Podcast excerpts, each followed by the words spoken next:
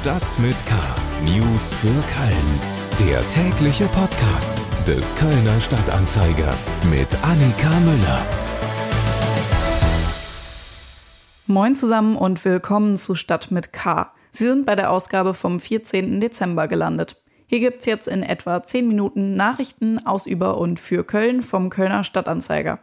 Ich habe in einer Episode von Anfang Dezember schon mal unseren KSTA Adventskalender promoted. Da haben Sie jeden Tag die Chance auf einen tollen Gewinn. Für heute ist es schon ein bisschen zu spät, aber weil es so schön ist, lasse ich Sie trotzdem mal raten. Hier ist die Frage aus dem 14. Türchen. Hallo, mein Name ist Claudia Daufenbach von den Kölner Sportstätten. Am 23.12. findet normalerweise bei uns hier im Rhein-Energiestadion die Veranstaltung Losma Weihnachtslieder singen statt. Mit wie vielen Gästen singen wir hier normalerweise Weihnachtslieder? Antwort A, 34.000, Antwort B 44.000. Die Antwort gibt's dann am Ende dieser Folge von Stadt mit K. Heute in Stadt mit K.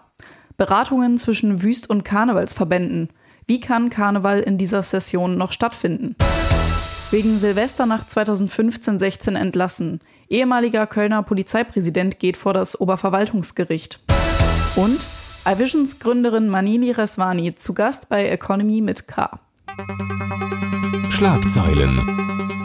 Ein 56 Jahre alter Obdachloser wurde am frühen Montagmorgen im Keller der katholischen Hochschulgemeinde Köln tot aufgefunden. Er hatte seit mehr als sechs Jahren auf dem Gemeindegelände gelebt.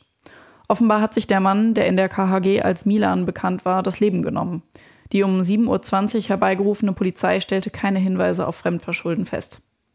Als Hintergrund des Suizids vermuten Mitarbeitende ein Ultimatum, das der neue Leiter der KHG, Diakon Johannes Schmitz, dem Obdachlosen vor etwa zwei Wochen gestellt hatte.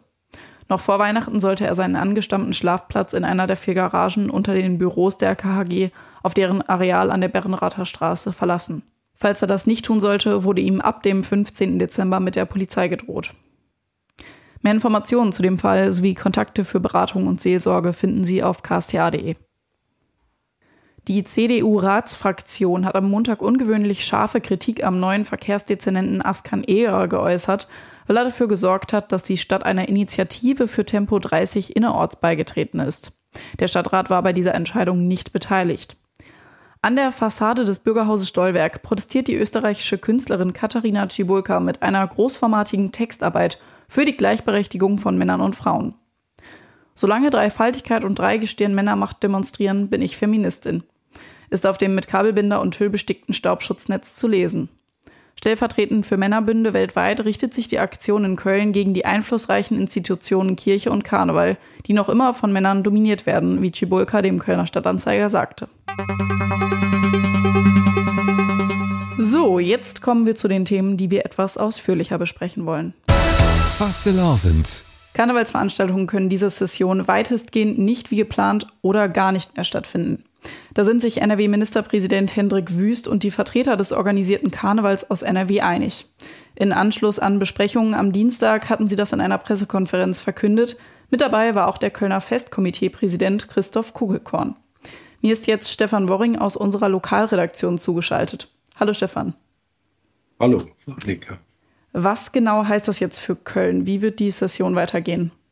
Also so wie es im Moment aussieht, wird es halt keine geselligen Veranstaltungen im Karneval geben.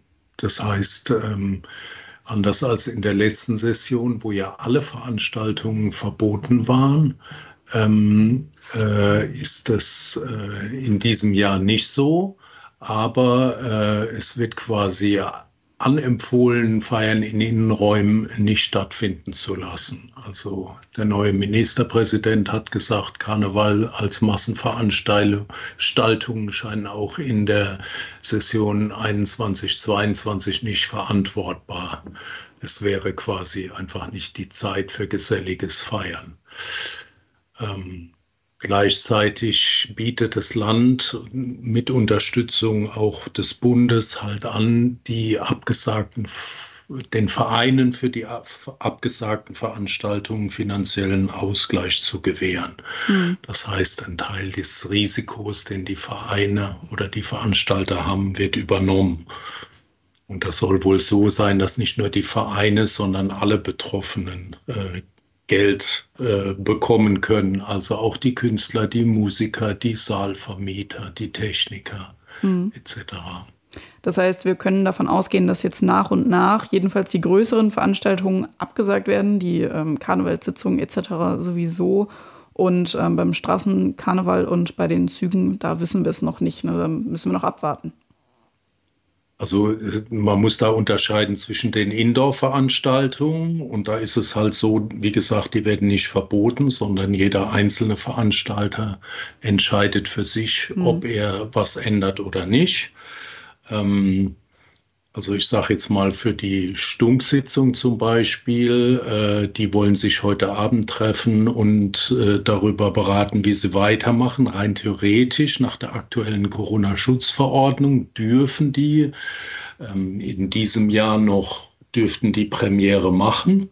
Ähm, im, Im E-Werk passen 1200 Leute rein, bis 1000 darf man und alles, was über 1000 ist, würde äh, zu einem Drittel noch an Tickets verkauft werden können. Das heißt, 1060 Leuten könnten da hingehen und äh, feiern, aber die müssen halt jetzt auch beraten, ähm, wie sie damit umgehen, weil natürlich auch viele Leute erstens nicht gehen wollen und zweitens man ja am 11.11. .11. gesehen hat, dass die bundesweiten Reaktionen auf irgendwelche Feiern, selbst wenn sie komplett legal sind, äh, ähm, doch sehr äh, äh, doch sehr vernichtend sind. Also ja, wir bleiben gespannt. Stefan Worring aus unserer Lokalredaktion über den weiteren Verlauf der Karnevalssession. Köln. Silvesternacht 2015-16. Domplatte. Ich gehe stark davon aus, dass Sie wissen, was hier passiert ist. Und auch sechs Jahre später wird weiter über diese Nacht diskutiert.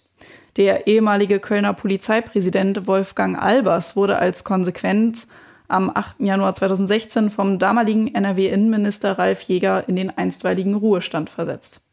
Seither klagt er dagegen. Mitte Januar 2018 scheiterte er vor dem Verwaltungsgericht Köln. Am Mittwoch wird sein Fall beim Oberverwaltungsgericht in Münster verhandelt. Alexander Holleczek aus unserer Lokalredaktion ist mir jetzt per Internet zugeschaltet. Hallo Alexander. Hallo Annika. Nochmal ganz kurz, was genau wurde ihm vorgeworfen, warum wurde er entlassen? Ja, also Albers ähm, ist im Grunde darüber gestolpert im Januar 2016, dass generell seine Behörde ein sehr unglückliches Bild abgegeben hat. Zum einen war da ja das Versagen in der Silvesternacht selbst. Da waren äh, nicht funktionierende Meldeketten ein Thema, ähm, falsche Lageeinschätzung der Polizisten vor Ort und generell viel zu wenig Personal. Es ging aber auch um eine ja, sehr fragwürdige Öffentlichkeitsarbeit dann im Anschluss äh, an die Silvesternacht. In der ersten Pressemitteilung am Neujahrsmorgen war ja von äh, weitgehend friedlichen Feiern zum Jahreswechsel die Rede. Wir alle wissen, dass das nicht stimmte. Albers soll danach auch klein gehalten haben, dass viele der Taten von Geflüchteten begangen worden sein sollen. Auch das wurde ja relativ schnell von Journalistinnen und Journalisten aufgedeckt und irgendwann wurde der mediale und politische Druck für Albers oder auf Albers so groß, dass er entlassen wurde. Wie begründet sein äh, Albers jetzt seine Klage dagegen? Ja, ist er seit vielen Jahren schon im Rechtsstreit mit dem Land. Er argumentiert immer, dass seine Entlassung im Grunde aus zwei Gründen nicht rechtens war. Erstens argumentiert er inhaltlich, dass nämlich ihm gegenüber nie Versäumnisse bescheinigt worden seien, sondern er im Gegenteil immer gelobt worden sei und seine Arbeit immer als ähm, erfolgreich ähm, bewertet worden sei. Er macht alle, äh, andererseits auch geltend, dass seine Anstellung als politischer Beamter, äh, der er ja war als Polizeipräsident, nicht verfassungsgemäß gewesen sein soll. Ähm, politische Beamte können nämlich, und das ist ähm, im Grunde der Hauptpunkt in dieser ganzen Sache, anders als normale Beamte, im Grunde jederzeit in einen einstweiligen Ruhestand versetzt werden. Sprich, wenn er ein normaler Beamter gewesen wäre, dann ähm, wäre das zumindest mal nicht so leicht und womöglich gar nicht möglich gewesen, seine Entlassung. Hm, also eher ein formaler Grund. Genau. Wie schätzt du seine Chancen jetzt ein, in Münster damit durchzukommen? Das ist schwer zu sagen. Also wahrscheinlich wird es auf den zweiten genannten Punkt ankommen, auf diesen formalen Aspekt. In NRW sind eben nun mal äh, Polizeipräsidenten per Gesetz als politische Beamte eingestellt. Das ist in anderen Bundesländern anders geregelt. Das Ober Oberverwaltungsgericht könnte morgen ähm, darin einen Verfassungsbruch sehen und dann würde äh, das einen ganzen äh, juristischen Rattenschwanz nach sich ziehen und am Ende vor dem Bundesverfassungsgericht wahrscheinlich landen. Ich glaube das aber eher nicht. Also es ist jahrzehntelange Praxis, ähm, dass das so gemacht wird. Ähm, das äh, ist dann aus meiner persönlichen Sicht eher unwahrscheinlich, dass das das Gericht morgen so entscheiden wird, aber ich kann es auch nicht ausschließen. Ähm, wir werden es dann morgen alle miteinander sehen.